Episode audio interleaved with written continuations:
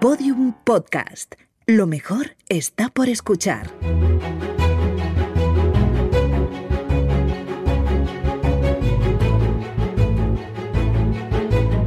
Historia de España para selectividad. Un podcast de Juan Jesús Pleguezuelos.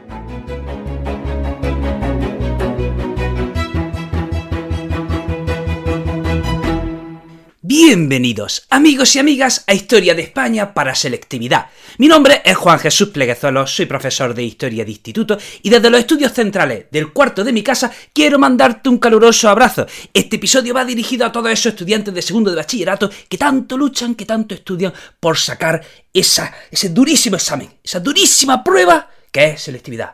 Desde aquí os mando energía. Antes de empezar con el programa, recordarte que este episodio lo puedes escuchar desde la aplicación de Podium Podcast. También decirte que ya tiene a tu disposición el libro de apuntes que acompaña a este podcast. Se llama Historia de España para Selectividad, los apuntes que acompañan al podcast. Y tiene el enlace en las notas del programa. Bueno, bueno, bueno, qué interesante el tema de hoy. Yo siempre que voy de guardia por los recreos y me acerco a un grupo de estudiantes, ¿sabéis de lo que hablan? Hablan de la crisis demográfica y económica del siglo XVII. Siempre tienen ese tema en mente y discuten y se pelean. Y es increíble las discusiones que tienen. Bueno, pues hoy vamos a hablar de ese tema y me parece increíble. Adelante, crisis demográfica y económica en el siglo XVII. Ya saben que el siglo XVII fue una época de crisis general en Europa. siglo XVII fue una época de crisis general si habéis estudiado arte, lo sabéis, la época del barroco, el arte del, barroco es un arte trágico. Y es que el siglo XVII fue un siglo de crisis. Hubo, hubo una guerra casi mundial. No, bueno, no, no fue mundial, pero recuerden que tuvo lugar la guerra de los 30 años, donde se vieron implicados todos los países europeos, o casi todos los países europeos, una guerra de 30 años que asoló Europa cómo iba a estar el ánimo, cómo iba a estar la sociedad, cómo iba a estar la economía, destrozada, hundida, 30 años de guerra. Por lo tanto, tenemos que decir que el siglo XVII es una crisis, es, es una época de crisis general para Europa. Y se estanca el crecimiento del siglo anterior. Pero es que no solo es una crisis para Europa, sino que España, como no, siempre va un pasito por delante. Si Europa está en crisis, España está en una profunda crisis. Si Europa está mal, España está peor. Siempre. ¿Por qué? Porque en España teníamos no solo la crisis que se vivía en Europa, sino que teníamos una crisis fiscal y política. ¿A qué nos referimos una con una crisis fiscal? Que faltaba dinero, que la hacienda estaba en bancarrota, que el Estado no tenía dinero.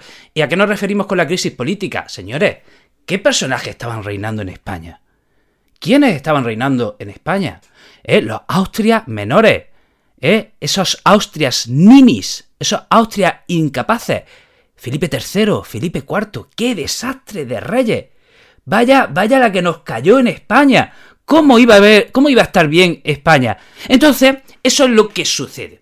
Y ahora, ¿qué pasa? Que en España, durante este periodo, ¿eh? en el siglo XVII, hay una gran caída poblacional.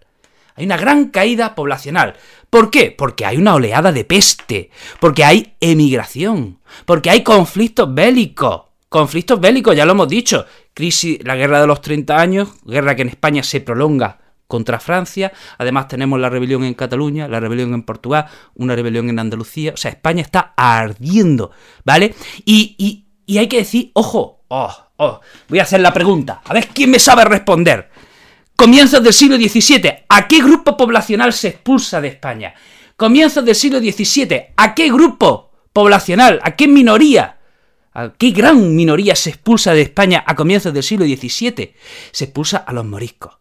Año 1609 se expulsa a 300.000 moriscos. Fíjense, qué barbaridad. 300.000 moriscos que cultivaban la tierra. Eso fue un problema enorme porque hubo buena parte de la tierra ¿eh? que se quedó sin gente que la trabajase.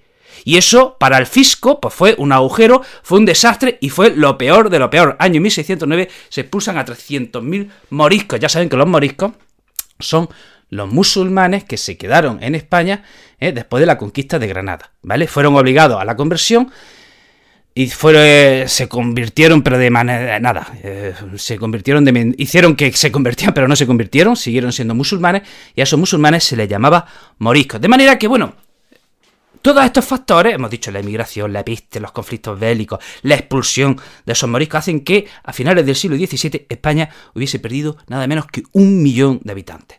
Pero esperen, este aquí que también cae el oro y la plata que viene de América. O sea, España llevaba un siglo, el siglo anterior, casi casi que viviendo del oro y la plata que venía de América. Bueno, pues sucede que ahora el oro y la plata también caen. O sea, ¿y, por qué caen? Porque, bueno, por un lado, las colonias americanas ya son más autónomas. Y por otro lado, hay otras naciones como Inglaterra y Holanda que están practicando el contrabando con América. Están comercializando de manera ilegal con América, de manera que empieza a llegarnos menos oro y menos plata. ¿Qué hace el Estado? ¿Qué hace la monarquía? Para suplir ese déficit de oro y de plata, vende títulos nobiliarios. Vende títulos nobiliarios, porque en España ya saben que el modelo de vida, el modelo de vida ideal, lo que la gente quería hacer era ser noble. ¿Por qué querían ser nobles? Porque los nobles no daban un palo al agua. Los nobles no hacían nada. Los nobles vivían de, la apariencia, vivían de su título, vivían de su apellido. El noble vivía de la renta. Entonces, ¿qué pasa? Pues que todo el mundo, lógicamente, quería ser noble, porque el noble vivía muy bien. Y como la gente quería vivir bien y los nobles vivían muy bien, pues bueno, pues la gente quería, soñaba con ser noble. Entonces, ¿qué pasa? Que hay una gran venta de títulos nobiliarios y todo el que puede se compra un título nobiliario. Y es que hay que decir que las profesiones manuales estaban deshonradas. Las profesiones manuales estaban deshonradas. La gente quería ser noble, la gente no quería trabajar. Estaba desprestigiado el trabajo. ¿Y qué más? ¿Qué más sucedió? Bueno, pues sucede que el comercio interior también cae el comercio interior dentro de la nación también cae. ¿Por qué? Por la inseguridad. La inseguridad... Eh, y, qué sucede? A ver si, si, si, sabéis esto. Vamos hemos dicho que el comercio cae debido a la inseguridad. ¿Y qué arrastra consigo? Si el comercio cae, ¿qué arrastra consigo? Si, si lo estáis pensando, si lo estáis diciendo, yo os doy un punto moral y un gallifante. El comercio cae debido a la inseguridad que se vive eh, en las comunicaciones dentro del país. Por lo tanto, eh, si el comercio cae, ¿qué arrastra consigo? La industria artesanal. La industria artesanal que, que tenía lugar en las ciudades. ¿De acuerdo? Y como hemos dicho, eh, sumémosle a esto el desprestigio de, de las profesiones manuales. Y bueno, ¿qué pasaba? Ante este panorama, pues se daba que el Estado, una y otra vez caía en la bancarrota. ¿Qué significa caer en la bancarrota? Que el Estado suspende pagos, que el Estado se queda a cero, no tiene para pagar a sus deudores. Entonces, ¿qué hacía el Estado? Aumentaba los impuestos. Esto, no suena, ¿verdad? Eh, el Estado aumentaba los impuestos y eso agravaba la situación de la clase media, la empobrecía aún más, eso a veces daba lugar al bandolerismo, ¿vale? Y bueno, mm, agravaban la recesión. Y hay que decir que, bueno, eh, Cataluña y Valencia empiezan a recuperarse a mediados de siglo y luego ya a finales de siglo lo hará Castilla, ¿de acuerdo? Y bueno, hasta aquí el programa de hoy. Espero que te haya resultado interesante. Te recuerdo que este episodio lo puedes escuchar desde la aplicación de Podium Podcast.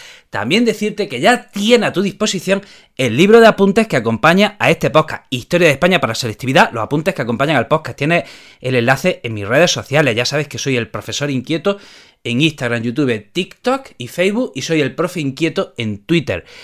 Querido amigo, querida amiga, te mando un pedazo de abrazo, espero que seas muy feliz y nos vemos en el próximo programa. Todos los episodios y contenidos adicionales en podiumpodcast.com. También puedes escucharnos en nuestros canales de Spotify, iTunes, iBox y Google Podcast y en nuestras aplicaciones disponibles para iOS y Android.